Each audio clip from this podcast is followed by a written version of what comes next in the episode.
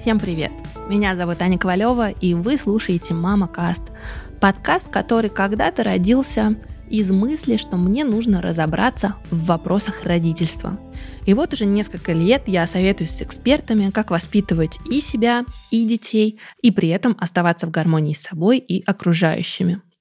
Этот выпуск последний в 2022 году, и его тоже сделала моя команда. Перед праздниками мы решили разобраться, как вообще продолжать себя хорошо чувствовать, какие витамины нужны мамам этой зимой, какие витамины нужны детям зимой или вообще в течение года, как восстановить здоровье, которое потрепалось, по крайней мере, мое, в 2022 году. Эффективны ли анализы на витамины и что может поднять иммунитет. Во всех этих насущных вопросах будет разбираться продюсер нашей студии Наташа Гуркина. Делать это она, конечно, будет не одна, а с прекрасным экспертом Мариной Берковской, эндокринологом, диетологом, преподавателем Сеченовского университета и, немаловажно, мамой двоих детей. Но перед тем, как мы начнем, немного о партнере этого выпуска – и сегодня это по-прежнему растишка. Не только вкусные, но и полезные молочные продукты с витамином D, который всем нам нужен. А по совместительству растишка еще и любимый завтрак моего сына Марка. Подробнее о растишке я расскажу в середине этого эпизода, ну а пока желаю вам приятного прослушивания. Марина, здравствуйте. Я сначала хочу у вас спросить, а мы все зимой себя чувствуем немного хуже, и с чем это связано? Дело только в коротком световом дне и в том, что постоянно холодно, или это как-то еще связано с нашими гормонами и с тем, как работает наш организм? Да нет, все проще, потому что на самом деле настроение, хорошее настроение, оно во многом зависит от количества световых часов в сутки. И когда мало солнца, когда человек не видит солнца, когда световой день короткий, естественно, это сопряжено с ухудшением эмоционального фона и с развитием, ну, с увеличением риска развития нарушений настроения, различных так называемых дистемических расстройств, вплоть до депрессии. Поэтому чем меньше солнца, чем меньше световой день, тем хуже настроение. В принципе, все достаточно логично. То есть на уровне уровне гормонов именно с нами ничего не случается? Нет, конечно, никакой патологии гормональной не происходит, если мы посмотрим какой-нибудь анализ крови на какой-нибудь mm-hmm. гормон или на все гормоны, вряд ли mm-hmm. мы увидим какие-то сезонные изменения в этих гормонах. Нет, ничего, конечно, такого. То есть, конечно, все регулируется гормонами, но не все мы можем пощупать, просто пойти в лабораторию, сдав это. Mm-hmm. Это не какое-то эндокринное заболевание, ну, это такая реакция на короткий световой день. А это ко всем сезонам относится? Ну, то есть, условно, мы знаем про какие-то понятия типа авитаминоз, по-моему, а, который межсезонный такой вот происходит, что обычно иммунитет падает. Вот это как-то э, связано с сезонными?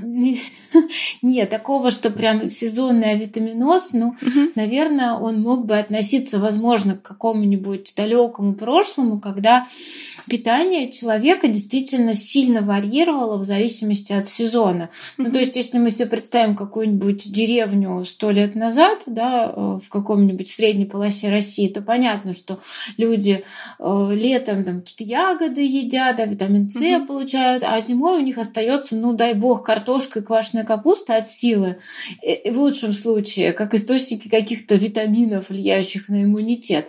В современном мире мы можем, наверное, говорить говорить только о меньшем количестве витамина D, угу. что, конечно, влияет на иммунитет, хотя э, витамин D такая популярная штука, что мне кажется, что уже большая часть населения про него что-то слышала и его как-то подпевает, иногда больше, чем надо. Поэтому э, из того, что э, остальные витамины, по сути дела, мы из еды можем получить э, в любое время года. Угу. И тот же витамин С, это же не только ягоды, но это и цитрусовые болгарские перцы, и квашеная капуста э, и шиповник. Витамины группы В – это зерновые, это субпродукты, поэтому а витаминоз сезонный – это скорее миф, чем правда на самом угу. деле. Если не говорить про человека, который не принимает витамин D, то тогда действительно с ноября по апрель, когда меньше солнца, действительно меньше синтез витамина D в коже. Это да. Но если человек принимает витамин D, то, собственно, и этому сезонному авитаминозу или гиповитаминозу, правильнее, он вряд ли будет подвержен. А что же касается снижения иммунитета, опять же, это тоже миф, кстати говоря. На самом деле, почему э, заболеваемость ОРВИ, скажем, приходится, ее пик приходится на осень? Э, не потому, что осенью как-то люди резко слабеют. На самом деле нет. А первое, люди после лета прячутся по домам и по каким-то помещениям, возвращаются с путешествий, да, меньше гуляют, mm-hmm. больше находятся в скученных помещениях, там, в классах дети находятся, например, люди как-то да, больше внутри помещений находятся находится. И вот эта скученность, она, естественно, способствует лучшему распространению вирусов. Плюс погода, вот, например, погода, которая сейчас у нас, вот это mm-hmm. вот ноль, слякоть. Вирусы тоже любят такую погоду гораздо больше, чем какой-то дикий мороз. Скорее здесь вот это. И что еще? Единственное, что если человек одевается не по погоде, и, например, мерзнет, ну, как-то нас, да, мы вроде как привыкли, тепло-тепло, потом бац, холодно, не всегда ты оденешься по погоде. И и тогда действительно переохлаждение, естественно, снижает сопротивляемость организма к вирусам, потому что организм постоянно контактирует с какими-то вирусами, и э, действительно, если он при этом охладился, это не значит, что он заболел от того, что его продуло или от того, что он ноги промочил. Просто организм, э, сопротивляемость организма к вирусной инфекции стала меньше. А правильно я понимаю, что вот сейчас доказательная медицина вообще к вот этому понятию продула вообще относится скептично, правильно? То есть сейчас считается, что его вообще вообще не существует. То есть именно переохлаждение и снижение иммунитета. А продуло это... Ну, да, продуло это вообще не, медицинский как термин, как вы можете понять. Да? То есть мы болеем ОРВИ. ОРВИ вызывают вирусы. Их не надувают. Распространяют люди. Но переохлаждение как фактор именно снижения защиты иммунной да, вполне себе является фактором, который увеличивает вероятность заболеть при встрече с вирусом. То есть если у человека хорошее крепкое здоровье, нормально работает иммунная система, и он не тратит ее силы на то, чтобы, например, еще и согреться, то вероятность заболеть несколько меньше. Хотя есть вирусы, которым по барабану, насколько ты замерз или не замерз, возьмите ветрянка, например, она все равно нас заразит. И некоторые штаммы ОРВИ, некоторые штаммы коронавируса, они настолько заразны, что ты все равно заболеешь. Прозвучала музыка, а значит настало время рассказать о партнере этого выпуска – Сегодня это растишка – разнообразные молочные продукты для детей старше трех лет из натуральных ингредиентов. Есть заветные пять видов овощей и фруктов в день, а уж тем более убедить есть их своего ребенка звучит как невыполнимая задача. Но, как говорит эксперт этого выпуска, витамины есть не только в овощах и фруктах, но и в других продуктах. И важно это знать в том числе и в тех, которые детей заставлять есть не нужно, потому что это растишка. И мой сын, например, ест ее с удовольствием каждый день. В составе растишки только натуральные ингредиенты, свежее молоко и фруктовое пюре. А еще там много кальция для здоровых костей и зубов. И, конечно же, есть витамин D, которого, как мы выяснили, не хватает вообще всем, и взрослым, и детям, и не только зимой, но и весной, и даже летом. Кстати, комбо кальция с витамином D – это лучшая смесь для здорового роста ребенка, потому что витамин D помогает кальцию лучше усваиваться. Итак, Растишка – это разнообразные молочные продукты для детей старше трех лет из натуральных ингредиентов, которые содержат много кальция и витамина D для здорового роста ребенка. Так что растишка, которую так любит мой сын Марк, и я надеюсь, ваши дети тоже, это не только вкусно, но и полезно. Приятные новости для каждой мамы. А если вы закажете три любых продукта растишки в Яндекс Лавке, то получите промокод 50 рублей на свой заказ. Сроки акции действуют с 31 октября по 31 декабря, так что торопитесь. Поэтому скорее покупайте растишку, радуйте своих детей, не переживая о том, что они недополучают важных витаминов. Ну а мы продолжаем и возвращаемся к выпуску. А давайте еще немножечко вернемся к ослаблению энергии, про вот это мы говорили, световой день и так далее. А вот по вашим наблюдениям, как врача как мамы, насколько это различается у детей и у взрослых? Потому что кажется, что дети вообще зимой, им пофигу, они тепло одеваются, идут лепить снеговиков, и им все весело и хорошо, а только мы, взрослые, страдаем, мы прячемся по домам, и вообще нам эти снеговики нафиг не нужны. Мне кажется, что да. У меня ребенок младший, например, ему 6, и ему все нормально. Он, он ложится в 9, встает в 6.30, то есть он достаточно спит, он высыпается.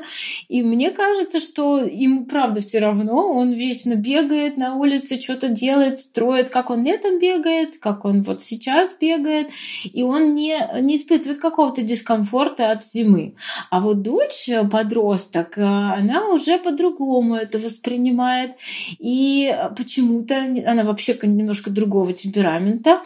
И ей уже не так все это нравится. Скорее бы было лето, тепло, как мне вся эта слякоть надоела. То есть здесь, конечно, зависит от возраста и от нашего восприятия так, mm окружающего. Мне кажется, некоторые люди любят зиму. Ну но... да, но я их не понимаю.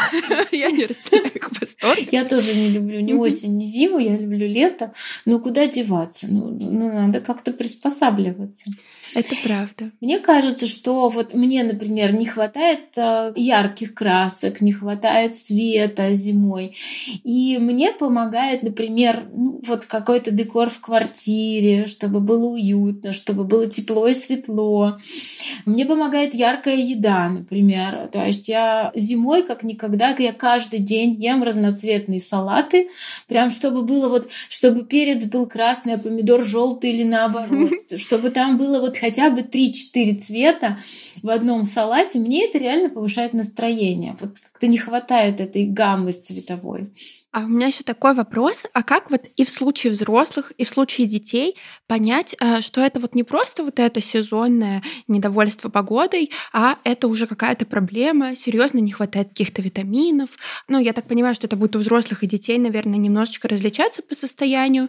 И как бы вот что эти красные флажки, и когда уже пора бы к врачу, а не просто... Ну, если мы говорим про э, вот именно, да, физическую болезнь, обязательно, кстати, что это может быть дефицит витаминов, это может может быть что угодно, угу. может быть патология любого внутреннего органа, и сердца, и легких, да, и почек. Ну, во-первых, если это просто усталость, если это просто усталость, то она должна, в общем-то, пройти, когда человек отдыхает. И человеку должно стать лучше, когда он выспится, ему должно, у него должно улучшиться настроение, например, от чего-то хорошего, от, во время выходных, например, да, традиционно у нас в пятницу вечером настроение отличное, в воскресенье вечером оно немножко ухудшается. Вот это, на мой взгляд, нормально. С другой стороны, если мы видим, что ребенок или взрослый чувствует себя плохо вне зависимости от того, сколько он спит и сколько он работает, например, ухудшился аппетит, человек стал хуже есть, ухудшился интерес к жизни, либо появились какие-то дополнительные симптомы, ну, любые симптомы со стороны любых органов и систем, например, там со стороны дыхательной системы какая-нибудь одышка, кашель непонятный, или со стороны сердечно-сосудистой системы какие-то изменения артериального давления, повышение давления, резкое снижение давления, нарушение ритма сердца, опять же, одышка, отеки, или, например, ухудшение со стороны кожи и слизистых, выпадение ухудшение волос, угу. ухудшение состояния кожи, например, там, слоистость ногтей, изменение стула со стороны желудочно-кишечного тракта. То есть любые какие-то объективные симптомы, которые не проходят просто с помощью отдыха и улучшения настроения, они, естественно, требуют, по крайней мере, обследования у врача. Плюс, конечно, да, тут одно дело, когда нам ну, просто вроде как не очень весело зимой, а другое дело такая ситуация, как, например, какие-то сезонные расстройства настроения, тревожно-депрессивные расстройства. Это ведь тоже считается заболеванием просто mm-hmm. не из соматической, а из психической сферы.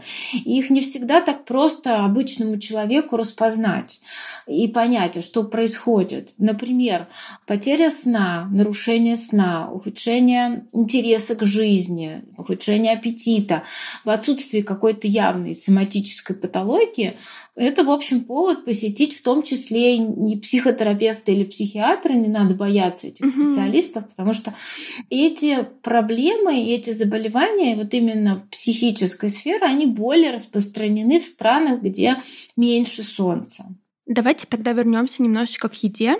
А вот вы сказали про яркие салаты, про витамины, там, которые пить или не пить отдельно, а тоже чуть попозже поговорим. У меня целый список вопросов про витамин D.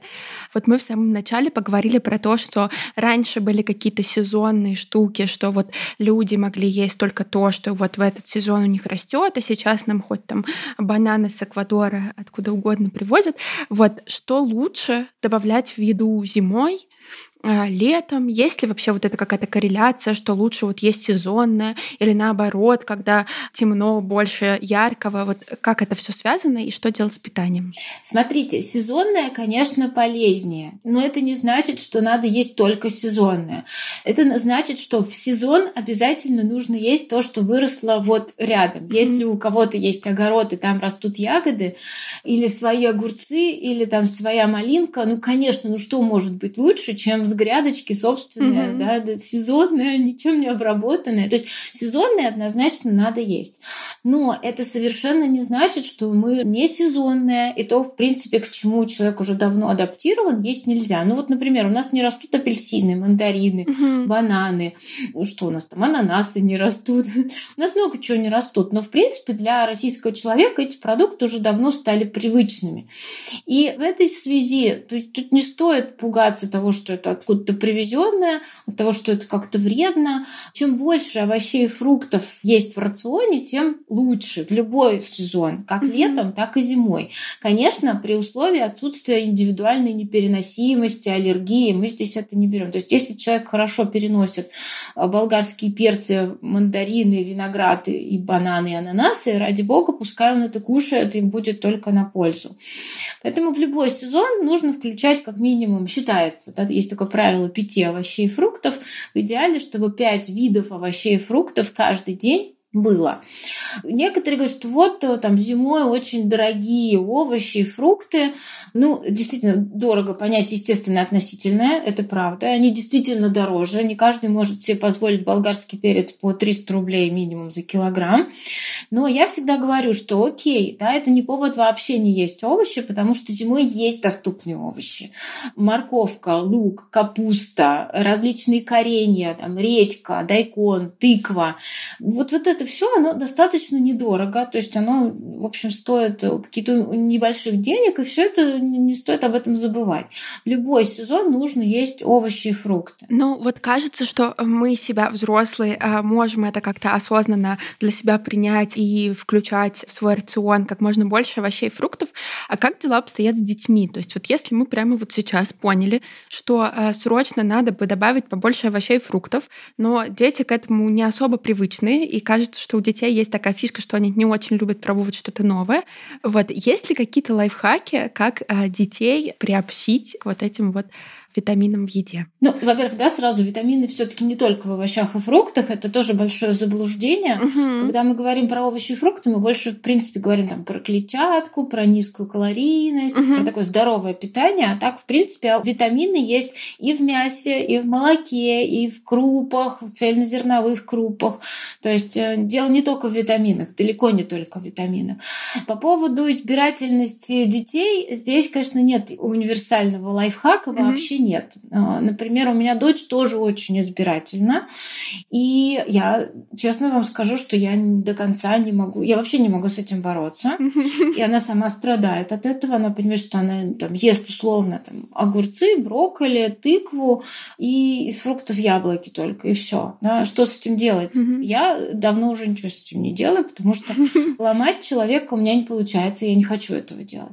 Но вообще врачи детские говорят, что даже если один один овощ и один фрукт ребенок ест, это уже очень хорошо. Угу. Ни в коем случае не надо идти на конфликт и запихивать в ребенка. Однозначно этого делать нельзя, потому что вот я это точно знаю, будет только хуже.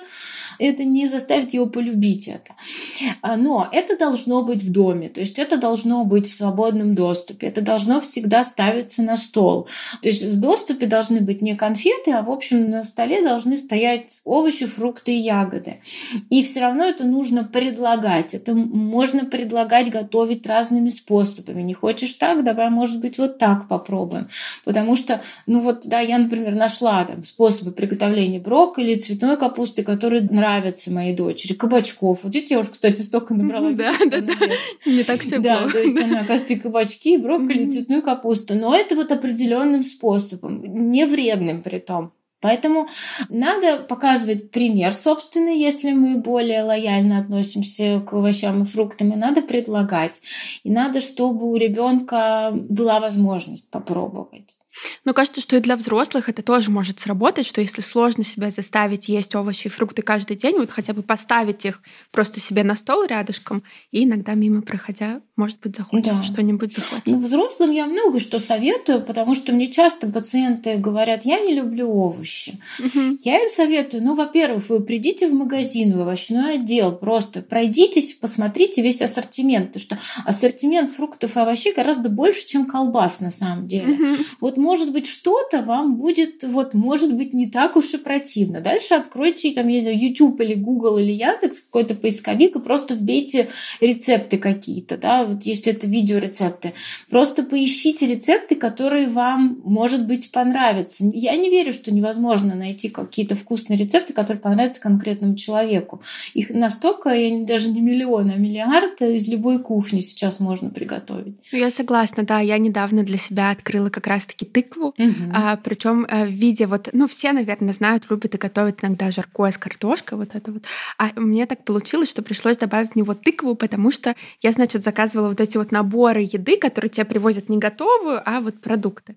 И это получилось так классно, настолько вкусно и настолько подняло мне настроение. То есть это тот же рецепт, в него добавилась просто тыква угу. и розмарин. И это вообще Ой, это абсолютно другая еда, да. И это просто потрясающе. Тыква да, потрясающий, кстати, овощ.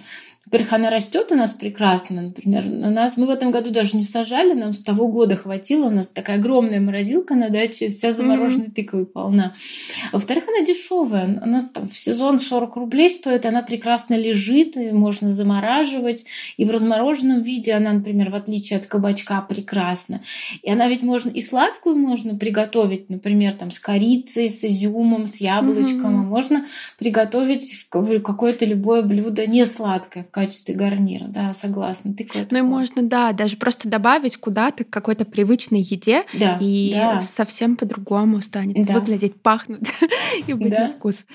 У меня еще такой вопрос. Вот эти все овощи и фрукты, про которые мы говорим, есть такой тоже, я не знаю, миф это или нет, какие-то из них повышают иммунитет это тоже скорее миф про то, что вот там есть какие-то продукты, которые повышают, а какие-то, которые не повышают, или в них просто есть витамины, которые в целом, там, как во всех продуктах, поддерживают иммунитет? На самом деле, да, это большой миф, что на, на иммунитет можно как-то значимо повлиять. Mm-hmm. Да?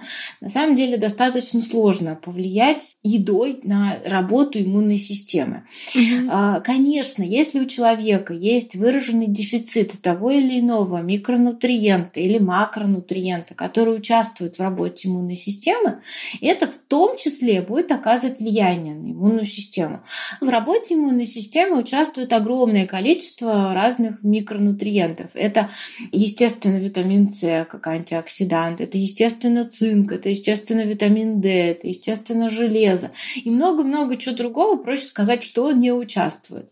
Поэтому э, нет, вряд ли современный человек имеет какие-то такие уж выраженные дефициты нутритивные, которые могут обусловить его снижение его иммунитета. То есть если действительно есть иммунодефицит, как установленное состояние заболевания, тут, скорее всего, будут какие-то другие причины, но не питание. Ну давайте тогда про витамины поговорим.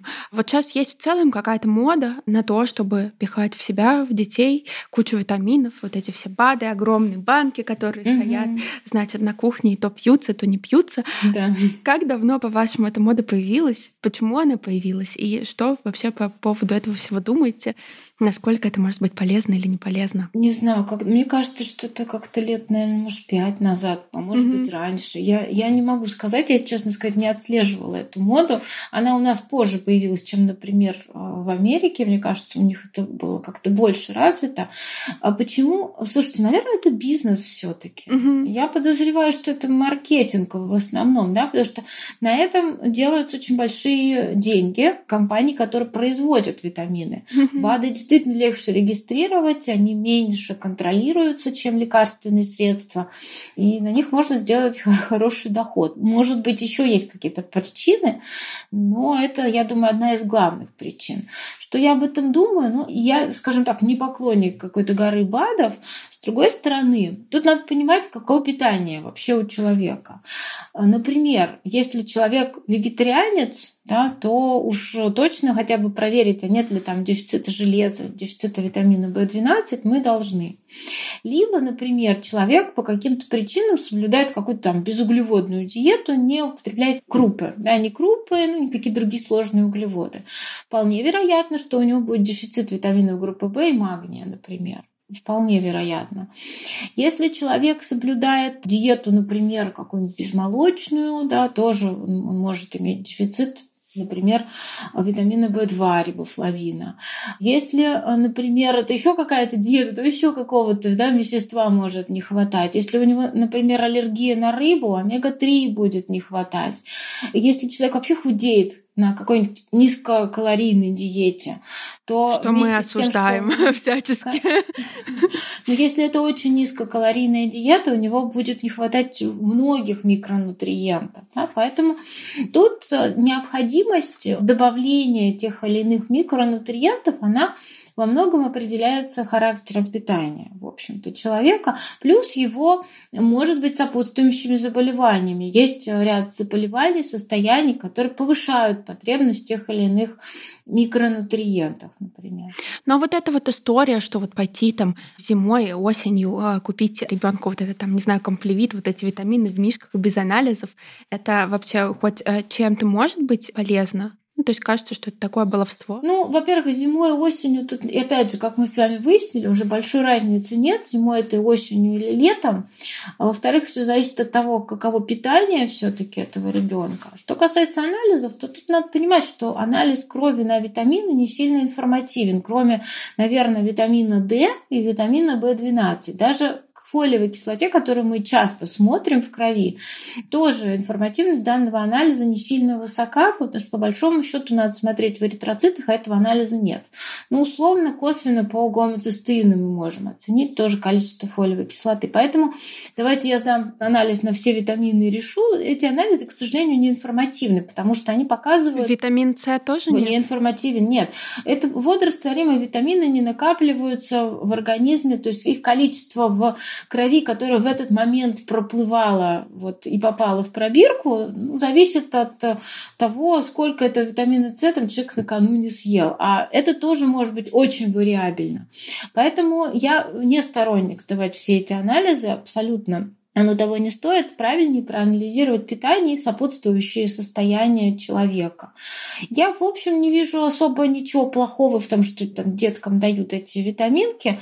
Вопрос другой, а зачем это делают? То есть для чего? Если питание где-то редуцированное, ну, может быть. Да?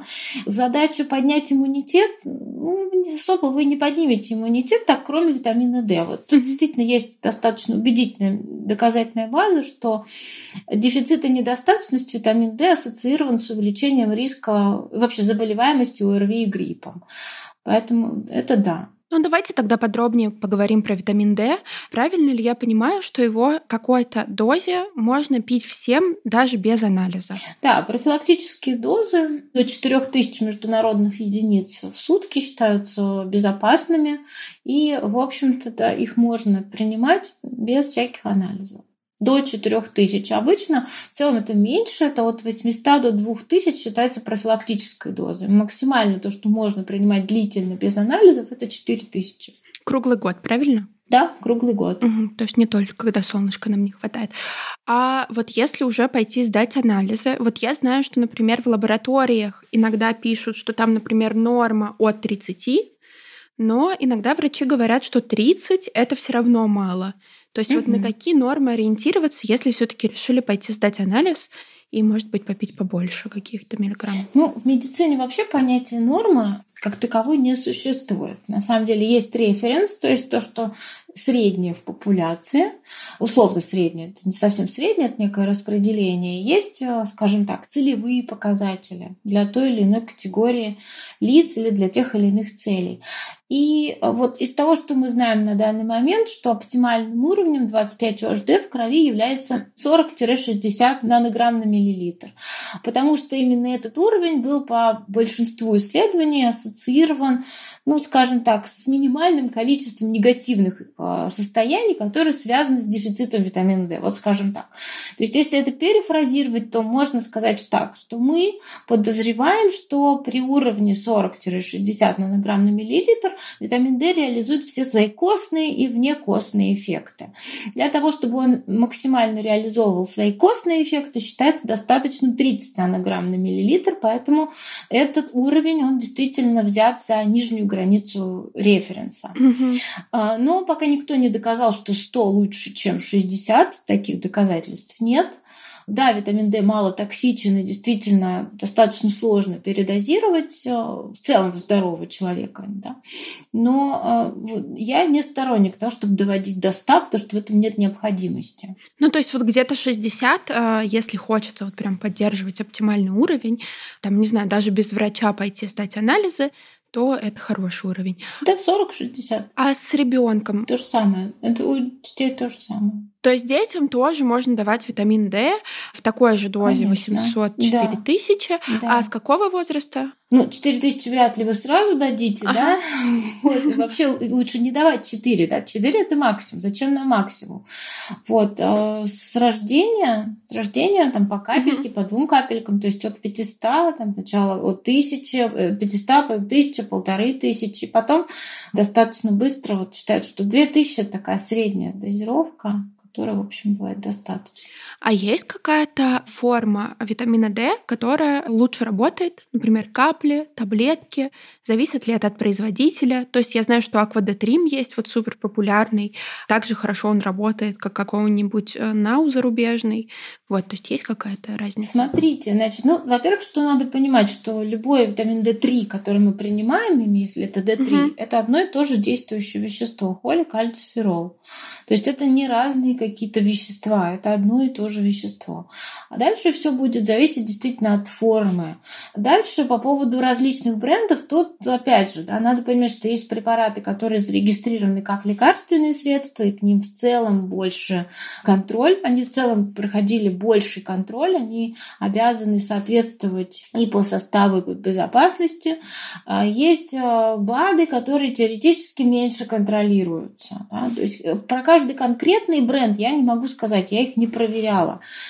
Поэтому я не знаю. Но есть, например, несколько лет назад были такая независимая лаборатория, Consumer Lab, она опубликовала результаты экспертизы различных БАДов с витамином D и выявила, что у большинства больше витамина D содержится, чем заявлено на упаковке.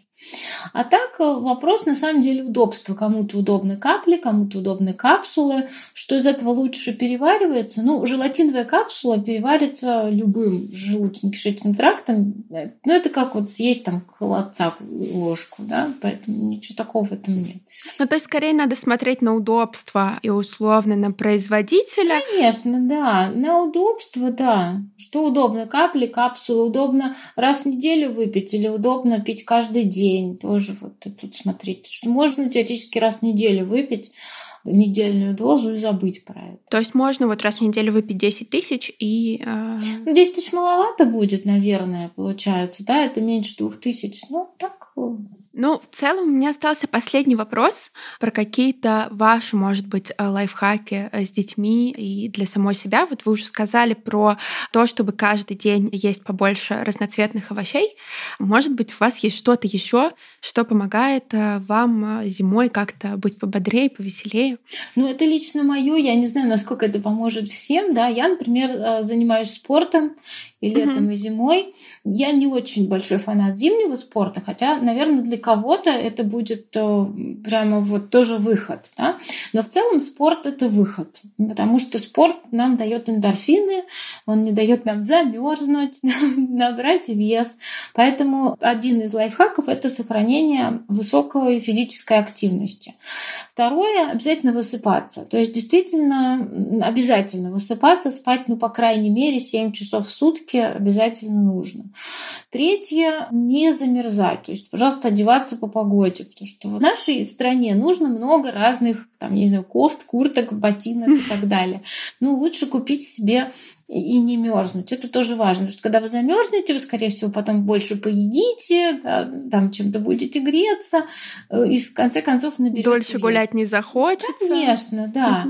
Да. Все-таки стараться выходить на воздух, хоть как-то да, дышать и двигаться. Это тоже очень важно. Притом стараться все-таки видеть как-то солнце. Я понимаю, что это бывает сложно, мне это тоже бывает сложно. На работу идешь темно, с работы идешь уже темно.